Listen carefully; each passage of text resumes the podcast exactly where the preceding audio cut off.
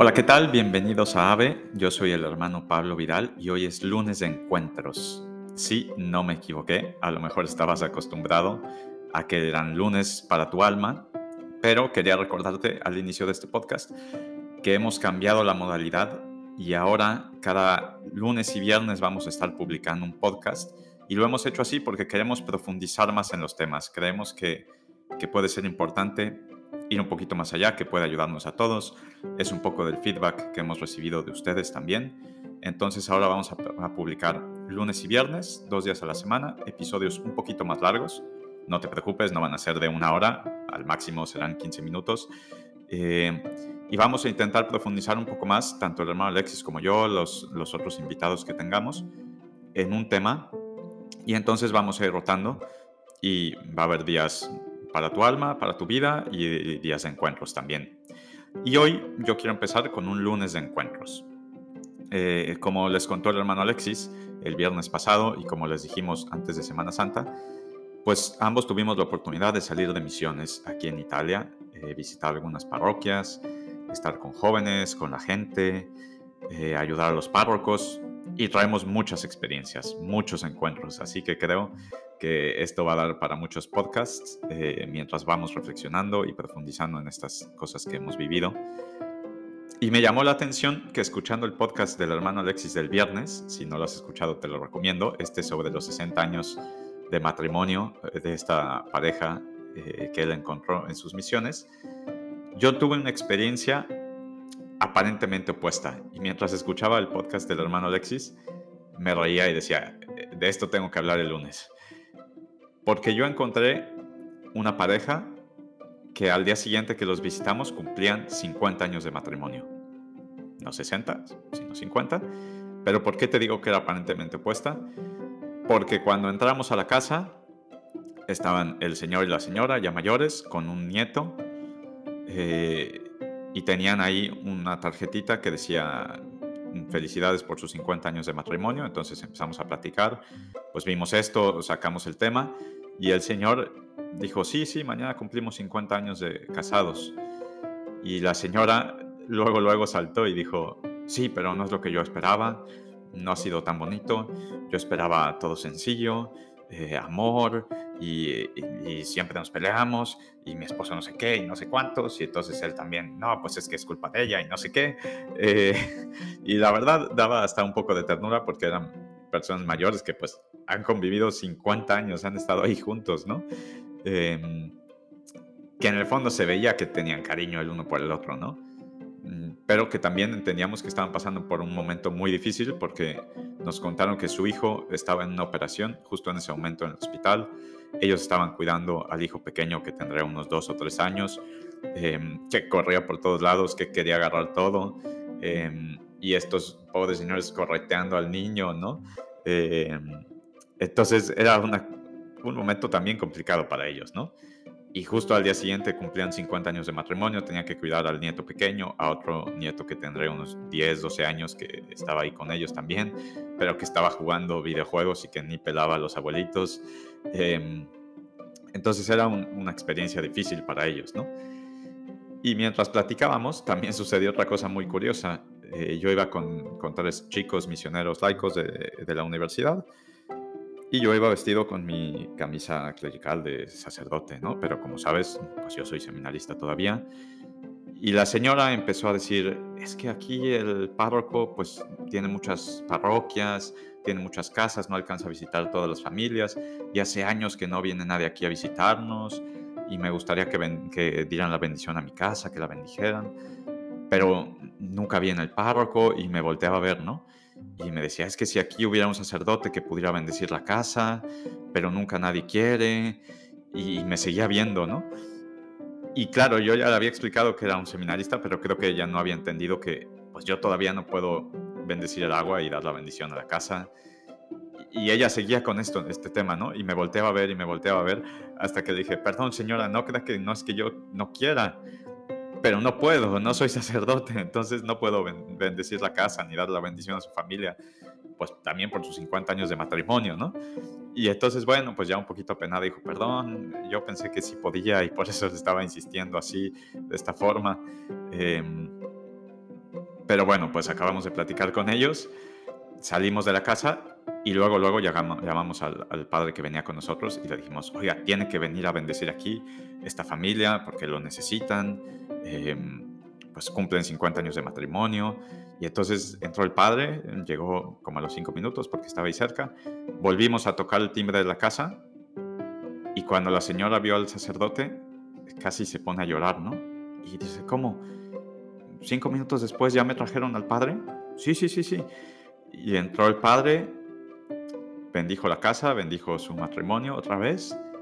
Y la señora dice, oiga, en este edificio viven mis dos hijos también, que pues ahora no están, no están en el hospital, el otro está de vacaciones.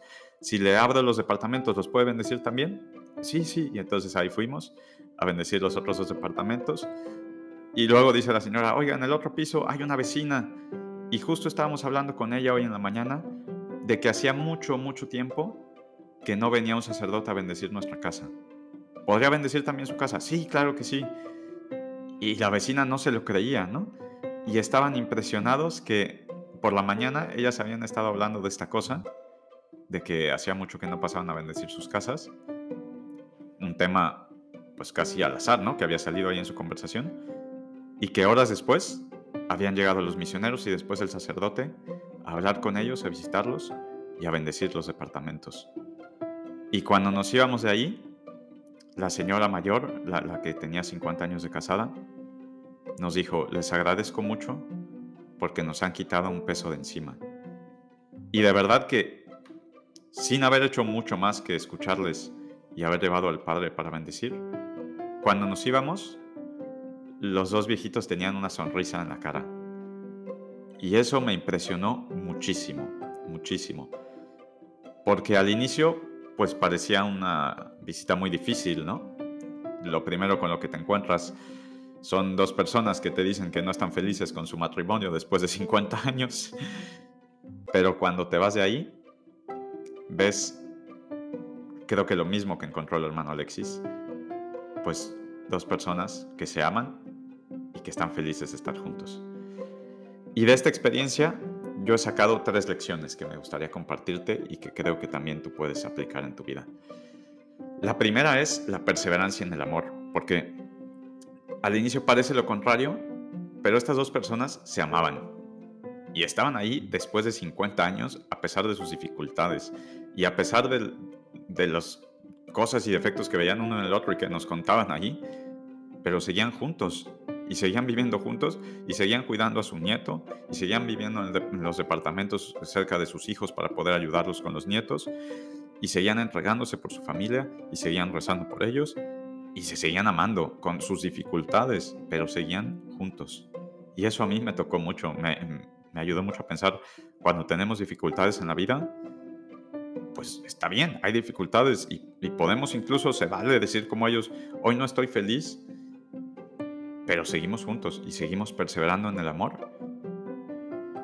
Y eso me lleva a la segunda reflexión, y es que nunca sabemos cómo un gesto tan sencillo puede cambiar la vida de alguien, como cambió la vida de estas personas que aparentemente no estaban tan felices. Porque nosotros entramos a una casa con un matrimonio enojado y cuando salimos les quitamos un peso de encima, sin hacer mucho, ¿eh? escuchándoles, diciéndoles un par de cosas. De hecho, yo casi no hablé nada, los que hablaban eran los chicos, eh, rezando por ellos y rezando con ellos, llevando a un sacerdote para que pudiera dar la bendición a la casa. Fue Dios el que actuó y nosotros con un gesto tan sencillo, pues estoy seguro que les cambiamos su forma de festejar al día siguiente sus 50 años de matrimonio. Que a lo mejor estaban en medio de muchas dificultades, pero les llegó una gracia, como un descanso, un respiro. Por un gesto tan sencillo nuestro de tocar el timbre, entrar a una casa y escuchar a dos personas mayores y luego llevar un sacerdote para que diera la bendición. No predicamos una gran cosa, no hicimos quién sabe qué, sencillo. Y la tercera reflexión que me hago es que si nos prestamos, si estamos disponibles, Dios hace cosas increíbles con nosotros. Me, hace pensar mucho en esto también el Evangelio de hoy, al final del Evangelio de San Marcos, cuando Jesús manda a sus discípulos por el mundo, él dice, ustedes curarán a los enfermos, expulsarán demonios, harán mil cosas, ¿no? Y es que, si lo piensas en esta historia que te conté, nosotros llegamos en el momento justo, el día antes de su aniversario, el día en que la señora y la vecina habían hablado sobre la bendición de su casa que hacía mucho que no sucedía. Y nosotros llegamos ahí sin saberlo, sin haberlo pensado, sin haberlo planeado, de hecho, ni siquiera nos tocaba pasar por esa calle porque nos dividimos, éramos varios grupos, nos dividimos el pueblo para que cada uno se dedicara a una calle y vimos un callejoncito. Dijimos, bueno, pues pasemos por ahí, toquemos el timbre en este único eh, edificio que hay ahí. Y esta señora nos abrió la puerta. Si nosotros nos prestamos, Dios hace cosas maravillosas con, nuestro, con las cosas sencillas nuestras, ¿no? No necesitamos hacer eh, grandes obras. Cuando podemos, hagámoslas. Pero basta que nos dispongamos y Dios nos utiliza perfectamente, o más que nos utiliza, puede sonar un poco feo, eh, coopera con nosotros o nosotros cooperamos con Él para hacer cosas increíbles. Pues esas son mis tres reflexiones. Esta es mi historia del 50 años de matrimonio que me encontré en las misiones. Eh, tal vez más adelante te compartiré otros otros encuentros que tuve por ahí. Pero para acabar, quiero pues darte eh, que te lleves un propósito hoy y a lo mejor toda esta semana. Y es que hoy puedes pensar, te invito, ¿qué gesto sencillo puedes hacer tú intencionalmente hoy? Intencionalmente quiero decir que, que te lo propongas, no una cosa que de repente te salió espontánea, sino piensa hoy o piensa a lo mejor, no solo hoy, sino esta semana, de aquí al viernes, llévate el propósito de que al inicio del día piensa en un gesto bueno que puedas hacer intencionalmente. No importa si es grande o pequeño, a lo mejor piensa, hoy mientras vaya en el coche, voy a ver a esta persona que me pide dinero en el semáforo y en vez de voltar la cara o solo darle cinco pesos, voy a bajar la ventanilla y le voy a preguntar cómo se llama y cómo está. O hoy voy a llamar a esta persona.